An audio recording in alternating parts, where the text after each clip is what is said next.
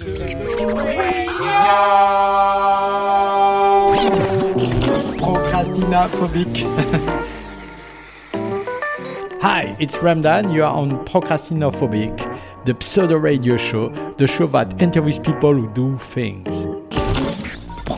It's another time in another world and another state of mind. All of a sudden, it's another self, it's another vibration, it's another state of seeing.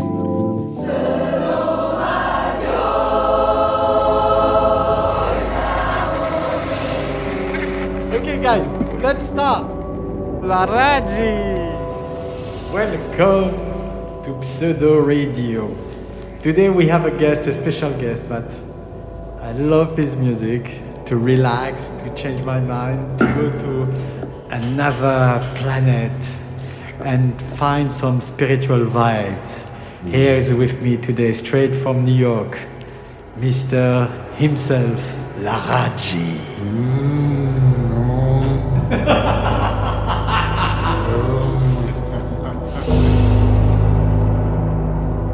So you're ready. You are ready for laughter, ready for bliss, ready for relaxation.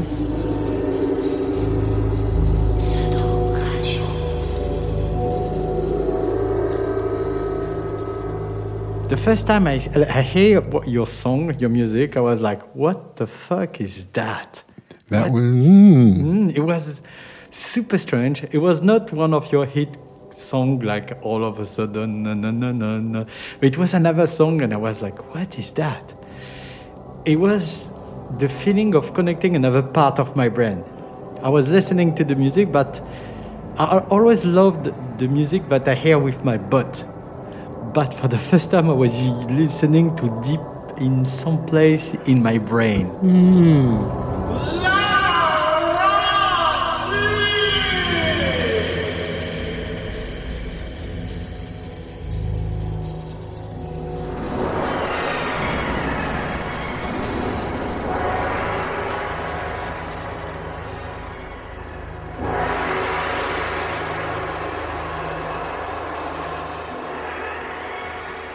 I'm here more to introduce you to the French crowd. Who are you? Where did you born? well, I wasn't born. no, consciousness is eternal continuum. I'm using this body to be on the earth plane at this time. And so uh, the body was born. When your body was born? Body was born in the year that we call 1943 in Philadelphia, Pennsylvania, United States. 1943. You're gonna turn. 1943. Your body is gonna turn 80 this year. Next year. 90, 99, 98, no, 78. 70. I'm losing track of my body. You are born in uh, Philadelphia. What's your parents were doing? No, your body was born. Yes, my body was born. But you, the body of your parents. What were they doing? What was your parents do there? Mother was a registered nurse. My father was a tailor.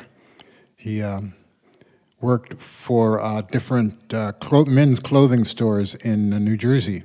And he was a tailor, a very good tailor, who would alter clothes for men.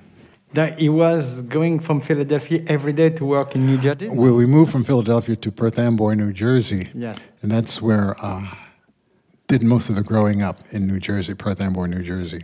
How old you were when you went to New Jersey? Two. And then uh, two brothers after me. And we grew up in the small town of Perth Amboy, New Jersey. What was the the area looks like? It was like suburby. Was, It was very ethnically mixed. There was um, Polish, Hungarian, Spanish. it was not only Italian. Afro American neighborhood. It was No, no, no, thing. no, totally mixed. I grew up in a very ethnically mixed environment. So uh, very tolerant. Did you listen music at home? Yes. My mother, she hummed and and sang uh, spirit, uh, church songs because we were very church-oriented family. Church, God, Jesus, be good to your neighbors and uh, be kind.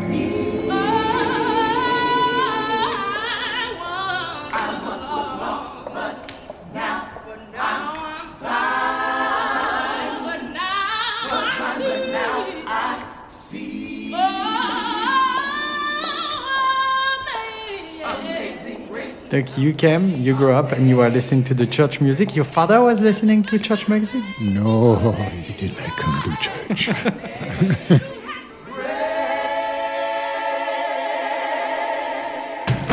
I don't know what he did on Sunday. We he watched baseball games. My mother took us to church. We had to go to church if we wanted to go to the movies. Ah, this is the deal. And so there was Sunday school. Then there was an hour after Sunday school, nothing happening. Then there was church. In the hour between Sunday school and church, there was a piano downstairs in the church, and I would go and hang out by the piano and uh, play with the piano. And my mother said, Hey, you're serious about this? And she bought a used upright piano and put it in the house. You kidding? She And bought you a piano. Piano, and then paid for lessons. And I started studying piano. Like classical piano. Uh, well, when you start out playing, you start playing classical etudes and studies and exercises. How old you were when you? The body was well. The body was body was about ten. It's also at the same time that I started playing the violin.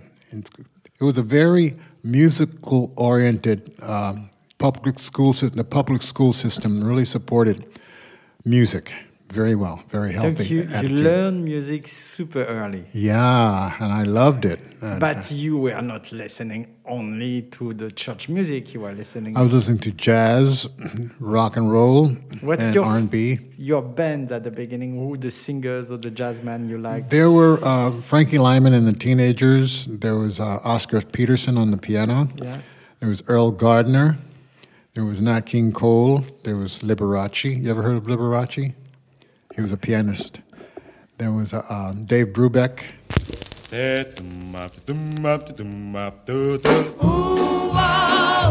Why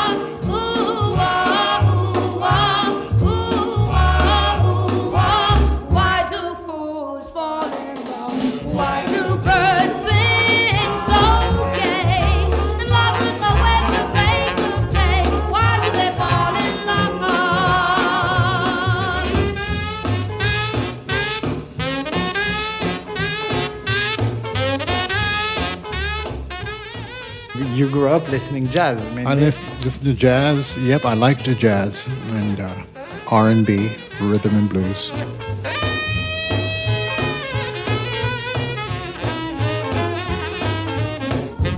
if you're born in 43, did you go to Vietnam? Never been to Vietnam because at the age of 12, I fractured my right leg. And so when it came time, when I left college and I went to apply for uh, selective service, the Army, they, uh, did, they gave me a deferred status because of my right leg. So because in the Army, you do a lot of marching and walking. When you grew up, who were your friends around you? What they were doing? Jesus was my main friend. Oh wow, you yo, were really yo, Jesus. the Lord was your best friend. The Lord, I talked to Jesus when I was young. That was good psychotherapy. But then my friends were uh, neighborhood uh, friends.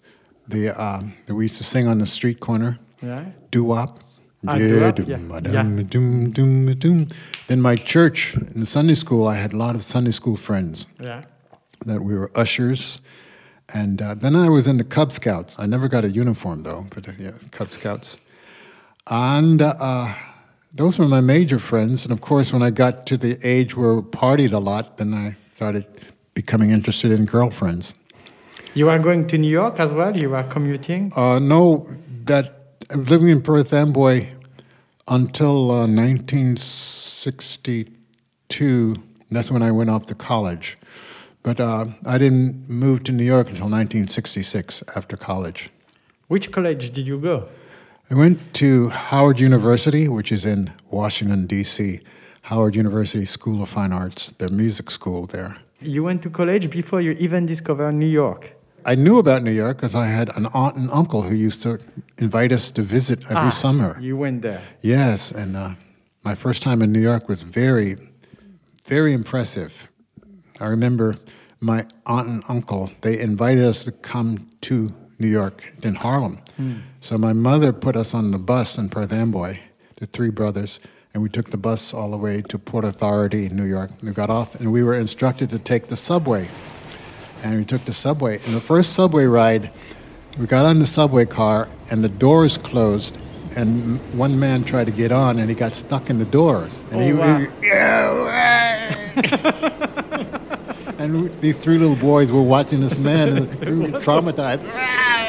and the doors opened, and he came on the train. And then we took the A train up to Harlem. You know, Duke Ellington. Yeah. And you must take the A train if you want to get to Harlem.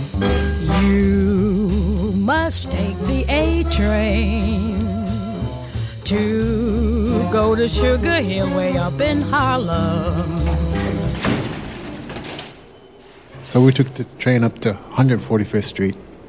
How was it Harlem at that time? Harlem was uh, uh, still black, and uh, it was unique to me to be immersed in an environment where most of all, all the faces were brown, black Yeah. faces, and so Harlem was uh, it was comfortable. It looked like it was it was a comfortable environment. From the eyes of uh, A little boy, little boy, yeah. Wow. yeah, they looked comfortable. People were comfortable, and They're uh, all like me. They're all like me. yeah, Because you were in a, in a like in a uh, like not in countryside but in the suburbs with suburbs mixed, Mixed, eth- yes. ethnic, and to be immersed, it was uh, my aunt and uncle. Of course, they lived there, so they were comfortable with it, and their behavior sort of said to us, "You know, it's relax. This is this is uh, natural for us up here." And how was your uncle with you? He was happy to see you. He was, Yes, he was a very good uncle. He was sort of a substitute father for me because our father had uh, left the family when I was ten. He- Ah, you he- didn't he- mention that your father left He, early. he left, yes, and went west. Yeah. And uh, my mother raised us as a single mother. And so it was her sister, who's the aunt in New York, and my Uncle Belton, Aunt Louise and Uncle Belton. And he was a very present uh, father figure. He was a school teacher, and my aunt was a dietitian in the school in the school system. So they were educated, college educated, and uh, they they showed us a lot of love. In fact, my first tape recorder was given. It wasn't given to us, but it they bought one and put it in their home. Every time we came to visit, they'd allow us to play with this tape recorder. And I guess that started my uh, interest in recording. your first My first tape recorder was, uh, I think, a Magnavox, something like that. Did they have a Tape. piano as well? Uh, no piano. We just a microphone and a tape recorder, and we just had fun playing with the tape recorder. Wow. And I guess that started my uh, my uh, interest in uh, playing with recording. We are talking about mid 50s. Yes, we are. We're talking uh, that exactly. Yeah, wow. Mm-hmm. This is a long way. Yes, indeed. And then you're you're there, like going back and forth to your parents and see your uncle. When you went to New York for the first time, Mm-hmm. did you think you said, "Oh, I'm gonna live here. This is the place I like"? It was challenging. I said, How does anyone live here and manage to keep their private space? You know, how do you keep your private space? Because it looked like so many things bombard you and crash into your personal space there. Yeah. So many people. I didn't know it at the time, but I was actually giving myself an assignment. Mm. That when I grew up, I moved to New York and I found out how do you manage your personal space? Meditation, dancing a lot, walking in the parks, laughing a lot with friends. Yeah, your life is about laughing and meditation.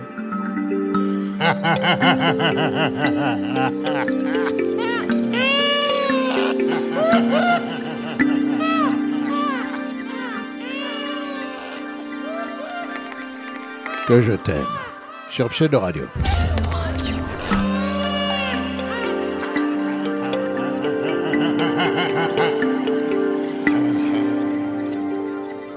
When did you hear the word meditation in your life? First time I noticed that I heard it was in the early 1970s.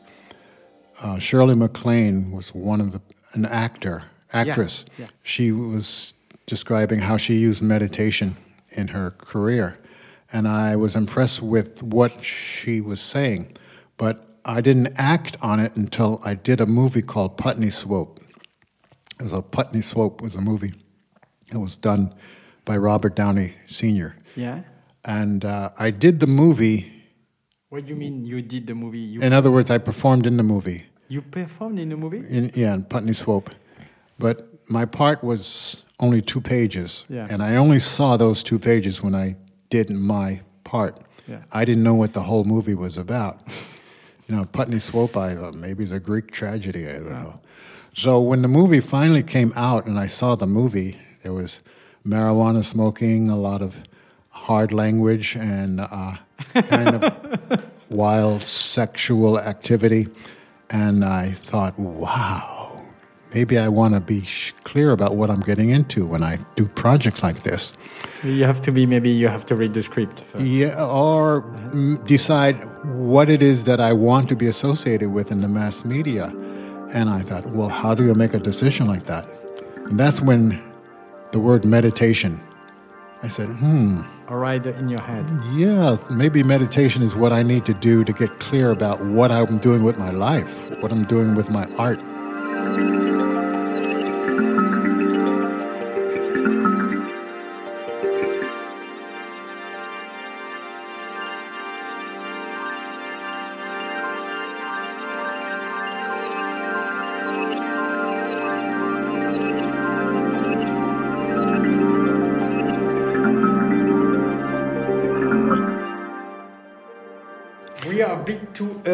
In the things. You're going to, I'm in college.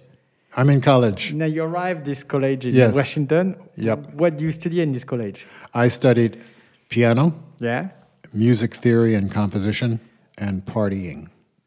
That's necessary. You Like- got- you got to party. Like Party we- hardy. We are what, like late 50s? This is 1962 to Yes. 1966. Have you been aware about what's going on in the world at that time, or you didn't? I was slightly aware because there was an activist who was named Stokely, Stokely Carmichael. I, I'm a big fan. You know Because the- Stokely Carmichael? Yeah, because the Black Panthers and everything. He's the guy who actually had the I think it was with SNCC. Yeah. SNCC. I didn't know about him, but I would see pictures in the newspaper of him laying in front of tanks. with his glasses. Yep. And so suddenly we know, all started to know Stokely Carmichael.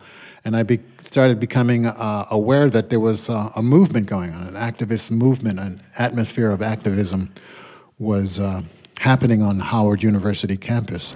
The whole black nation has to be put together as a black army. And we're going to walk on this nation. We're going to walk on this racist power structure. And we're going to say to the whole damn government, stick 'em up, motherfucker. This is a hold up. We come for what's ours.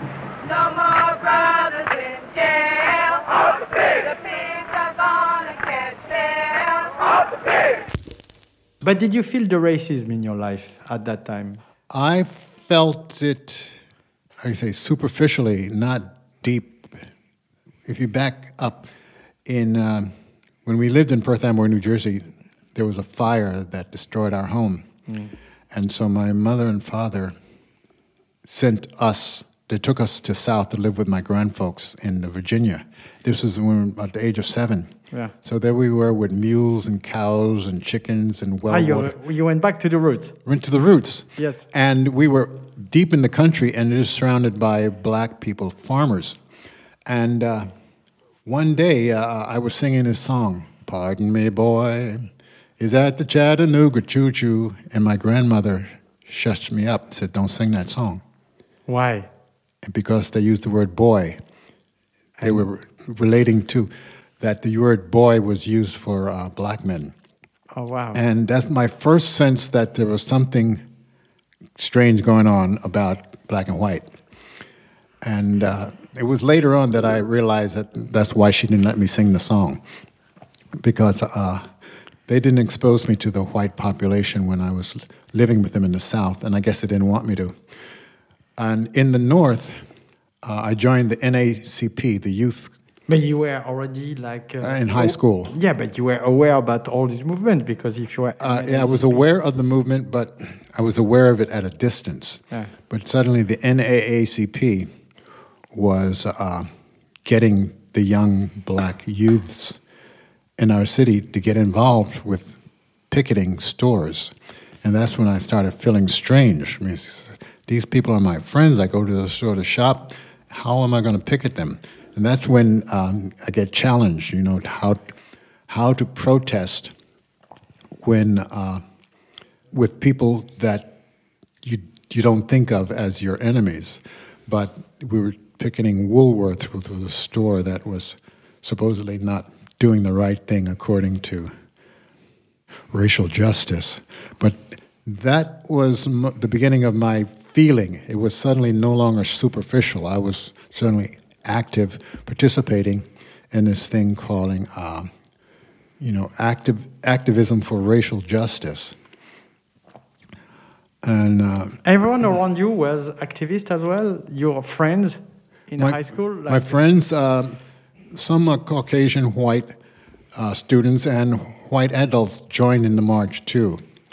But on the idea of racism, walking in town, probably on a day when just walking along the street, a car would go by full of uh, white teenagers that would yell out nigger or something like that. It happens to you? That happened there, yes. But I assume when that happens, I usually think of those people as having a problem with life, Which is true, actually. having a real problem with life. But did you speak to with your grandparents about that? Because you were. I never South. did speak to them about that. You, you have to imagine your grandparents were maybe still.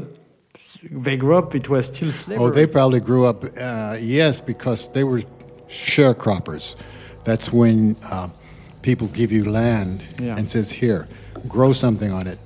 And whatever you grow, give us half of it, and you keep the other half. So they were sharing the crop in order to have land. with white people. Yes, They had to give 50% of what they were producing just to Yes. stay here. yes, but they kept 50% for themselves. So that was a way of living and surviving. It's a common term called sharecroppers.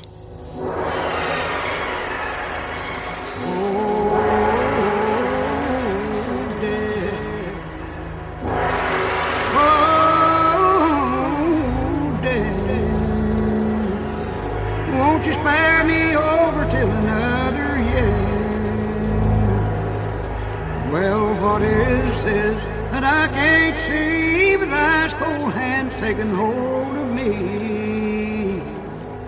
Well, I am death, none can excel. I'll open the door to heaven or hell. Look, you saw three type of Afro-American living in the 60s. You saw the suburby mixed with the white, everyone seems happy. You saw New York, Harlem, super, not ghetto, I will say, but all together. Yeah. And you saw the South where there's still segregation and so Jim Crow. Uh, Uh, I was in it, but I didn't see it because my my grandfolks didn't let me see it. They didn't. They kept. They the protected bubble. me from it. Yeah, in the bubble. Yeah, but I didn't know I was in. The, it was happening in the South. How old your grandparents li- lived after that? They were they Oh, they old? they lived to uh, quite senior citizen years. My grandfather he passed early. The very hearty, very black skinned man, very small. And when he laughed, I think he taught me how to laugh and go. and his laugh was in the country. So on the country road, we, we'd be walking up the country road, or he'd be driving the mules. Yeah. And then he'd stop and talk with a neighbor who's coming in the opposite direction, and they start talking, and he would laugh, and his laughter would fill up the countryside. And I guess he taught me how to laugh. So he with that laugh, and the mules would turn around and look. And so, uh, uh, and my grandmother, she was a very calm lady. She was bigger than my grandfather. The- I remember her as wearing a straw hat and a flowery dress. And uh, I remember them, we used to uh, string up tobacco. To, you, know, you know what tobacco is? Yeah. Part of the crop was tobacco. That was the big. And there was a part of the season where families would come together and help each other with their crop. And I remember the sh- sh- stringing up tobacco was a big thing Wow. and uh, you're pulling tobacco, and then you string it on these wood bars. And the luscious part of that season is that they would grow watermelon so the watermelon would be ripe just at the same time tobacco pulling season. And I remember just going out to the field and Eating bring, watermelon. bringing back this big watermelons to where everybody could share it and bust it open. Yeah. And it's yummy. I, I I don't love recall wat- ever I, tasting I love watermelon. love the watermelon. Laraaji sur Pseudo Radio. Pseudo Radio. You're in university, you're in college. What do you want to do of your life at that time? I wanted to compose music. I felt like uh, composing music was what I wanted to bring music together and co create new sound listening experiences. But behind it was an image. I was really impressed with the story of Jesus the Christ. And when I, as a young boy, when I was presented that image, I said, hey, I want to do that. I want to do what Jesus was doing. Really? Yeah. You were such a Christian like that? I wanted to uh, impact people's lives. I wanted to uh, give uh, service to the uh, the raising of of joy and happiness and good good vibes on the planet. That's what I thought I wanted to do. And so, music composition was a gift I had, and I felt I could do it through music. And I have a question. Um, how you were living? How did you pay the college? Uh, did you have Uh, a side job? Did you? uh, part scholarship. Yeah. I, I did good good grades in in, school? uh, School- in in high high school. school, yeah. And while I was in high school, the first two or three years, I was actually oriented toward a technical college career. Yeah. I wanted to be either architect or a chemical engineer. Yeah. But somewhere along the way, somebody made me aware that, hey, music is your calling. That's really what you really want to do. So I switched uh, to music and applied to Howard University. So I got a scholarship and a government loan. Oh wow. And the government and college was very inexpensive, something like twelve thousand a year.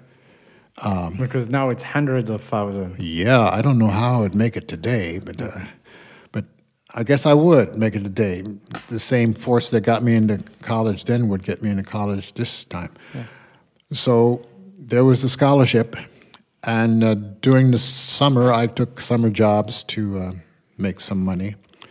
So I didn't have any trouble with uh, paying for college. The government loan, though, after you get out of college, the government comes looking for you. Yo, where's my money? You're kidding? Oh, they do. They come for looking for the money, and uh, they send out these semi-intimidating emails. We've turned over this situation to a loan company, and Yeah. the loan company comes and says, "Yo, where's my money?"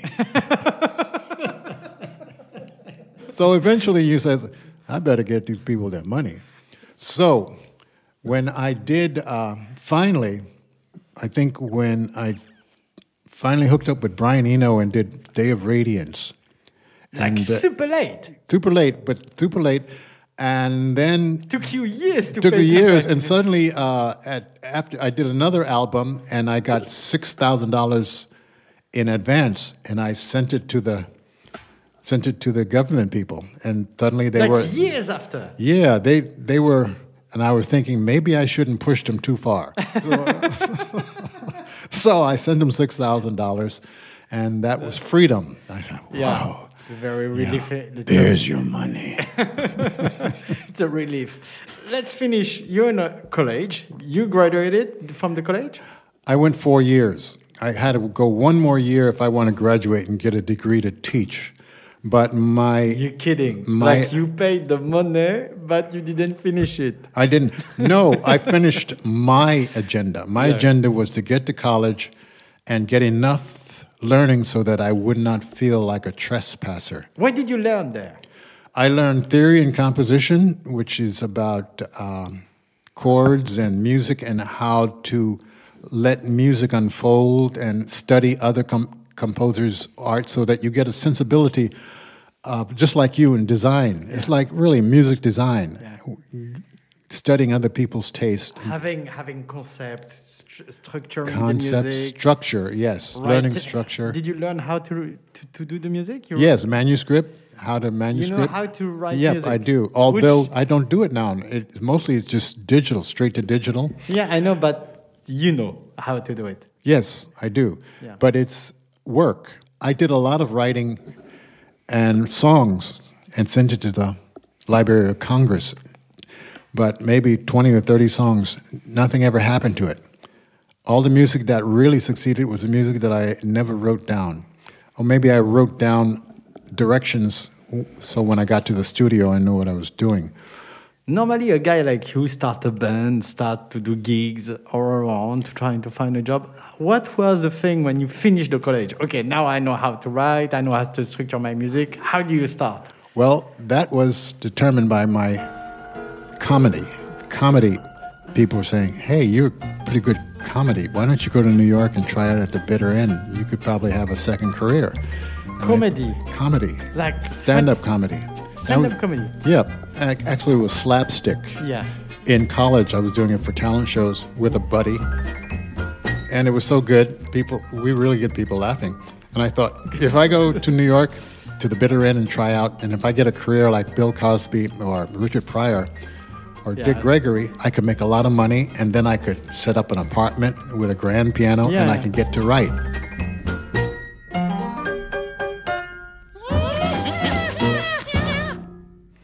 Look, you are here, I'm going to start stand up. Yes, I want to do what Bill Cosby did. He opened the door. He opened up our imagination. That you know, They, look, you were going to the bar and doing jokes and yeah, doing stand-up comedy, comedy lines. Sorry, you're the first musician I interview in my life, and I did some. But start with stand-up comedy. Stand-up comedy. Yes, I enjoyed comedy. I grew up in a family that laughed a lot. ah, your parents were very funny. They weren't funny, but they laughed a lot. Ah, they laugh a lot. They they were pretty serious. They they were pretty strict parents, you know. but laughing. laughing, yeah. Now and then, when they when the relatives could get together, everyone would laugh. I love the laughing sound. It's, it's really like no, no, it's true. It's an amazing thing. It seems happiness is the the sound of happiness for me. The laughing. It is. Sometimes I wonder if um, species in el- other galaxies in the universe laugh or have something similar to laughter. It would be nice to take a trip to uh, Maybe the Alpha. Centauri and land there, and and everybody comes to the spacecraft. it would be nice.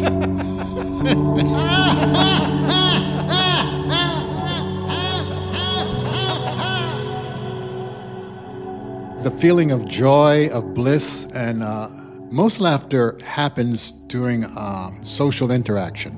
You know, Yeah. it's not because of jokes. It's but in social interaction, you're vulnerable. Your your guard is down. You're available, and you're um, vulnerable. And so, it's uh, joy. Joy just bubbles up into laughter. You don't give it time to become words. It just bubbles up, and you just. Why you didn't continue comedy? I do continue it in the form of laughter workshops. So the same, the spirit of inviting people to get connected to their laughter. Instead of telling jokes, I guide people into using their voice to get into a laughter that goes into the body, into the head, throat, chest, abdomen. So it's internal laughter for therapy, to relax, to release stress, and also to take one into uh, a shavasana kind of state of being receptive to feeling space, time beyond the body. And so I found that that's a more fulfilling uh, way of getting people to laughter. Telling jokes is still fun. I like telling jokes. that's in amazing, right the jokes. I find that doing comedy, I mean, doing laughter workshops around the world, I can get more people into the laughter zone, zone than I can by telling jokes, because Yeah. jokes can fall flat in the different cultures. Think cosmically, act creatively. Vous êtes sur Pseudo Radio. la presque radio. Think cosmically, act joyfully.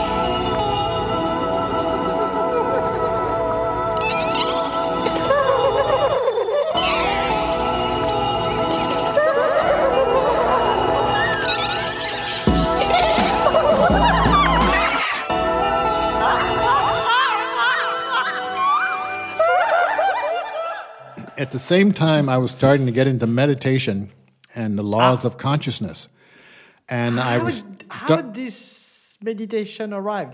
1972 after doing Putney Swope. After this movie, After the movie, I said I needed to do meditation. someone teach you how to do. Uh, Uh, I tried to learn from the Eastern Hindu people, but I, it felt like they had a monopoly on it and that I was a trespasser. yeah, but um, so I, I was learning that, and so I let comedy go for a while, and I went into meditation.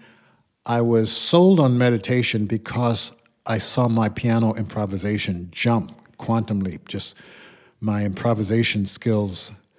You know, all the music that I thought I would have to read on from somebody else's music was already inside of me. And meditation put me in touch with this open channel in myself so that when I'd go to the piano, I, I'd do my scales and arpeggios. Improvising. Uh, first, I'd do my exercises. Yeah.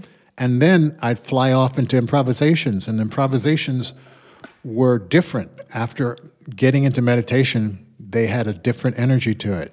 They were joyful, and uh, I didn't have to think about where I was going. It was spontaneous.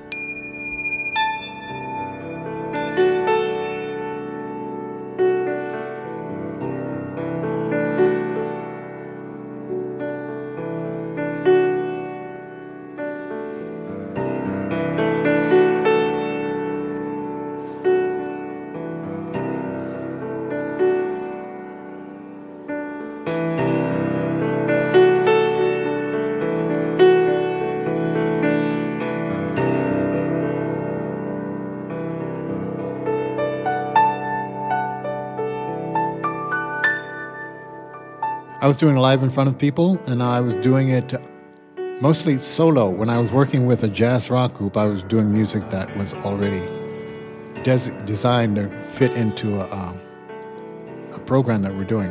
But improvisational piano became my uh, therapy. Uh, just watching music that comes out spontaneously, music that was never played before. At that time, did you hang with musicians? Like Yes, I did. I met Bobby Timmons. I met uh, Donny Hathaway. Went to school with him. Um, no, Donny Hathaway. you remember Donny Hathaway? Yeah. Yes, The we were. ghetto. boom, Yes, we were in-. We're in the choir together. Yeah, Oh, shit. He played piano for the choir. He was very Oh. hot pianist. He was very fluent. Wow. Yes. Look, you grew up with these guys. I didn't grow up with. No, I went to college. Yeah, you went Howard. to college. Yeah, you hang with these guys. Well, I didn't hang out with him, but in the choir and the rehearsals, we, and in the practice rooms, he would jam a lot. That's all right.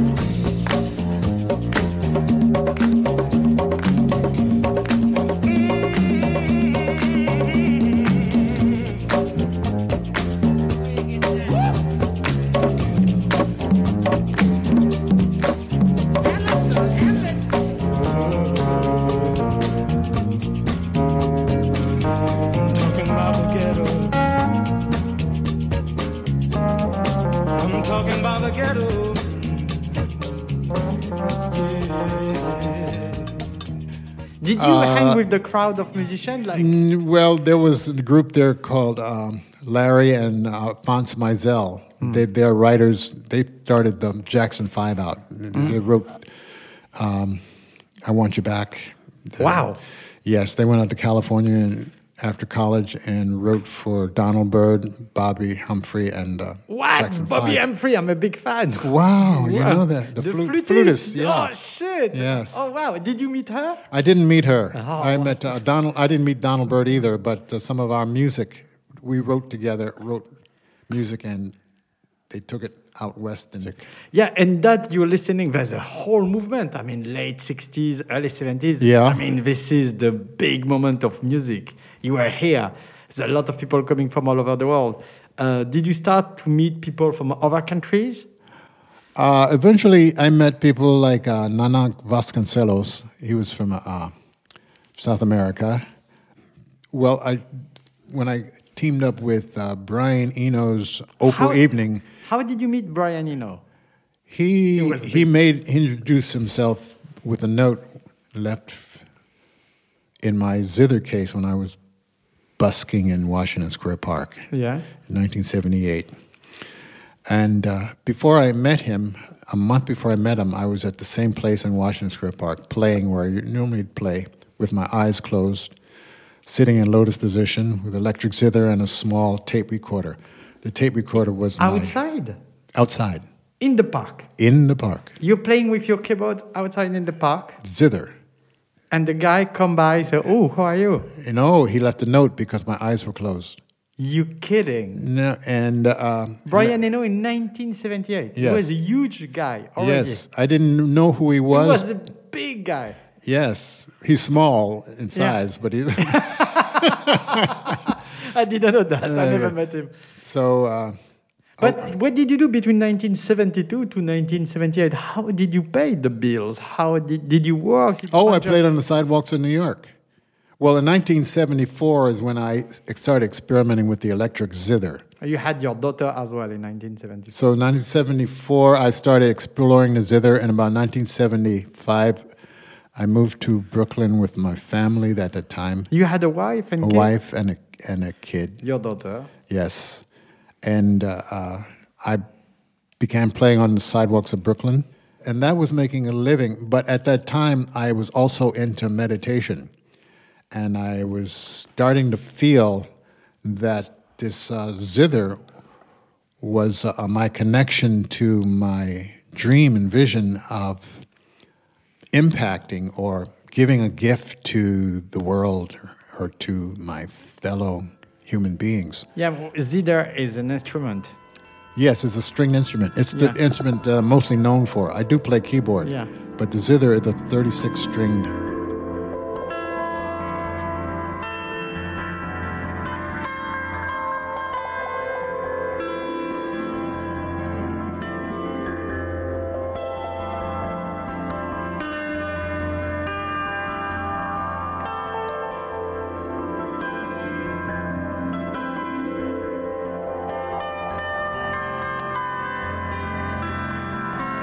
Was guided to use exotic tunings, tune the instrument differently, like an open tune guitar.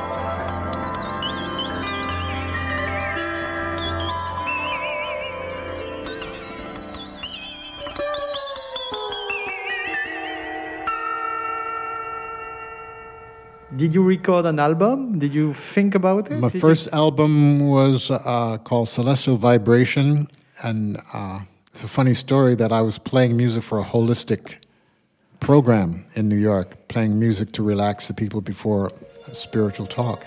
And while I was playing the music, I looked at the audience, and there was this one man who looked like he was angry and bored with my music. And I'm thinking, oh, I don't want to do that. I want to lift people up. And so uh, after the whole program, he came over to me and he introduced himself. He was a lawyer in a high, p- high-powered law uh, practitioner, and he said, "Your music relaxed me so deeply. I'm wondering if you're not recorded. I'd like to fund a recording." You kidding? He did that. Private Stuart recording. White. My first recording was Celestial Vibration, and here I had misjudged his misjudged his uh, presence. I thought he was bored, when he was actually really relaxed. He was meditating. Yes, and that's pretty good sign for a lawyer. Lawyers have a lot on their head, mind.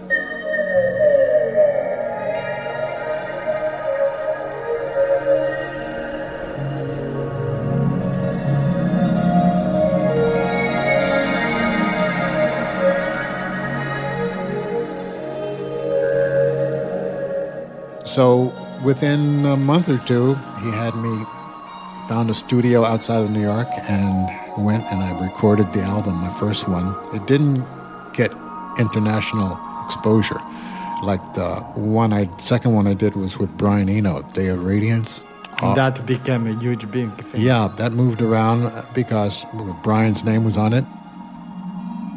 Your life changed a lot with Brian Eno involved. It began to change. I started noticing after the album was released. I didn't start traveling until about five years after that album came out. But I did. I didn't realize just how established Brian was until I would just be in a party somewhere and people would come up to me and start talking. Hi, are you Laraaji? And I said, Yeah. Why is this guy talking to me like that? I said, Wow. Uh, and he, they'd reach into their pocket and pull out a cassette. He says, Could you get this to Brian? And so it was happening so much that once I was in England visiting with Brian, before, and I said, Brian, these people are giving me, they're trying to get music to you, and I don't want to crash your private space. What, what, what can I do? And he says, Well, give him this address and tell him to send the music there. So people would send music to Brian, and he would listen to it. And uh, he told me that he would listen to the first 20 seconds of it. If it, if it grabbed him, he'd continue listening. If not, so It that- was it was a big deal. It was the guy in the middle, the most Yeah. curious guy. I know Mhm. many people who did music because of him. yes, he did a lot of work, and uh, always busy. Do you still see him sometimes? Yes, sometimes we get together and laugh. when I travel to England and we have a, a moment of convenience, we'll get together and and hang out, do a museum nice. or just talk. Hum hum hum hum hum hum hum hum hum hum hum. You did all this music, and um, how the career moved in the time. Well, by the time the 80s, I had gotten deeper, found my inner meditative stream. Shum shum shum shum shum shum shum. Shum shum shum shum shum shum shum. That is important to find your meditation. So then people ask, How do you live in New York? Uh, how do you handle it? And I says, I don't live in New York, I live in the universe. And so I'm in touch with this expansive space. I'm not confined to the third dimension. To this, I'm not confined to this body. I love the way that you separate your body and your your soul. Like. Yes. it's all 2 Mhm. different things.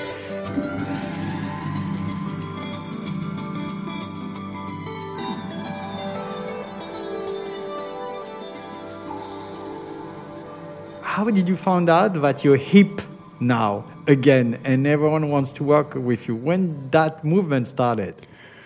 Um, that started five, six, seven, eight years ago when uh, young artists, groups, or individuals would contact me, or their producers would contact me and says, uh, "We'd be interested in producing a concert or a recording with these uh, young artists." They were labeled ambient, new ambient artists, and uh, I would be asked, "Why do I think artists are interested in my work?" And probably because my work is still free and it probably represents a, a way of moving outside of the box. It's very unique. Trust Mhm. me. The- When you listen to any of your album, it's another thing, and it's almost chi- childish. It's There uh, you go. Playful, it- yeah. It's very playful. It's really like you, your keyboard, and fuck the rest. I'm Mhm. here and I do my thing. Yes. This is what I felt. I don't know if it was, it was not like I'm not trying to do a hit. I'm doing my thing. Mm-hmm. All of a sudden, it's another world and another time and another state of mind.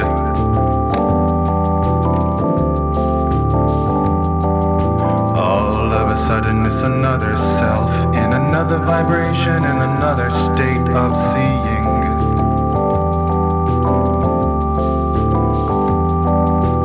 We may have been here before. We may have taken this path one time, long time ago.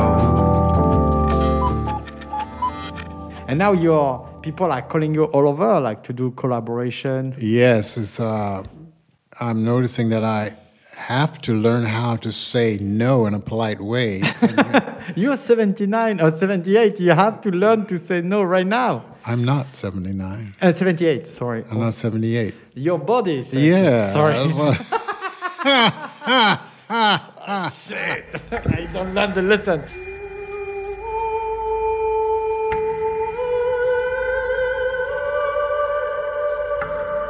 Vous êtes sur Pseudo Radio et vous écoutez Procrastinophobique.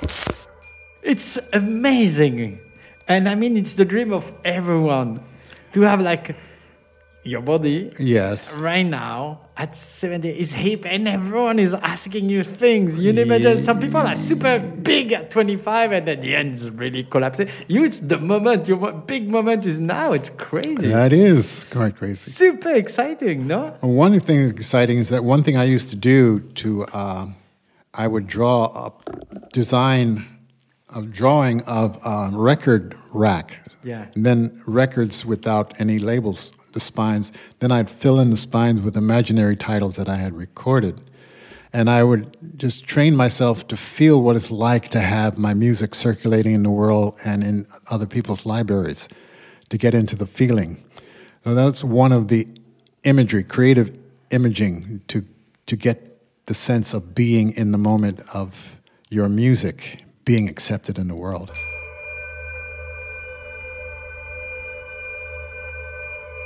How many albums did you do? You I've lost track after 40. Th- th- there's- I did. There's there's some cassettes. There was some of just CDs. Then there's albums. Good part is solo, and good part was collaboration. But I I have lost track. I mean, if I sit down and made a list, it'd probably be about somewhere between 40 and 50. You have them at home, all of them? Um, maybe I have about 30 of them. And Some of them are out of print.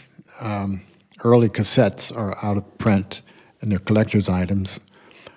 But uh, I do have quite a few. I would love to do something with you to have like a radio 24 7, just like online radio, and we listen all your album one by one, like just like like just like yeah. Radio, just for your soul. Wow! And one Laraaji, La Reggio, Yeah, yeah. Laraaji. every one hour, one joke wake you up.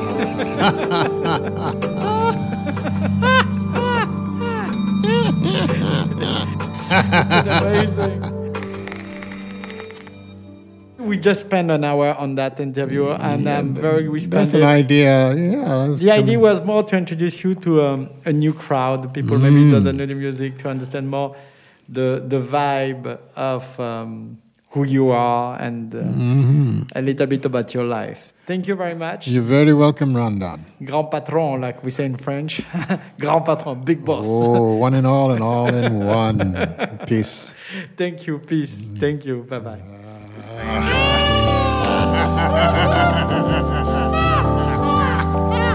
All of a sudden, it's another self in another vibration, in another state of seeing.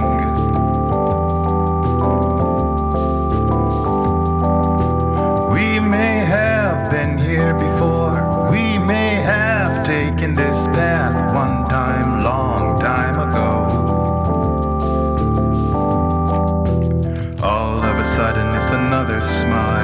another heartbeat, is another style of thinking.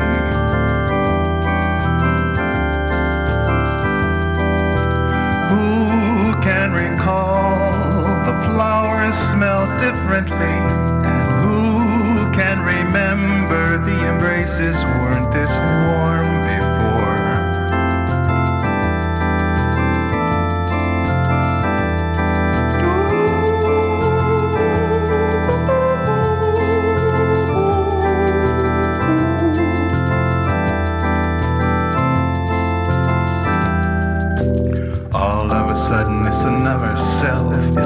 different scene. It's a different mode of vision.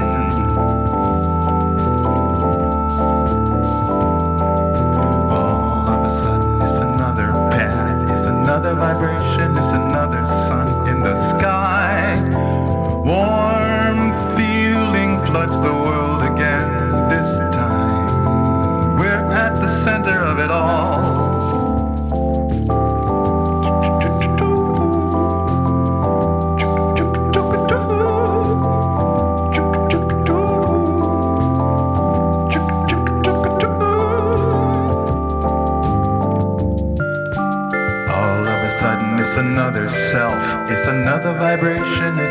State of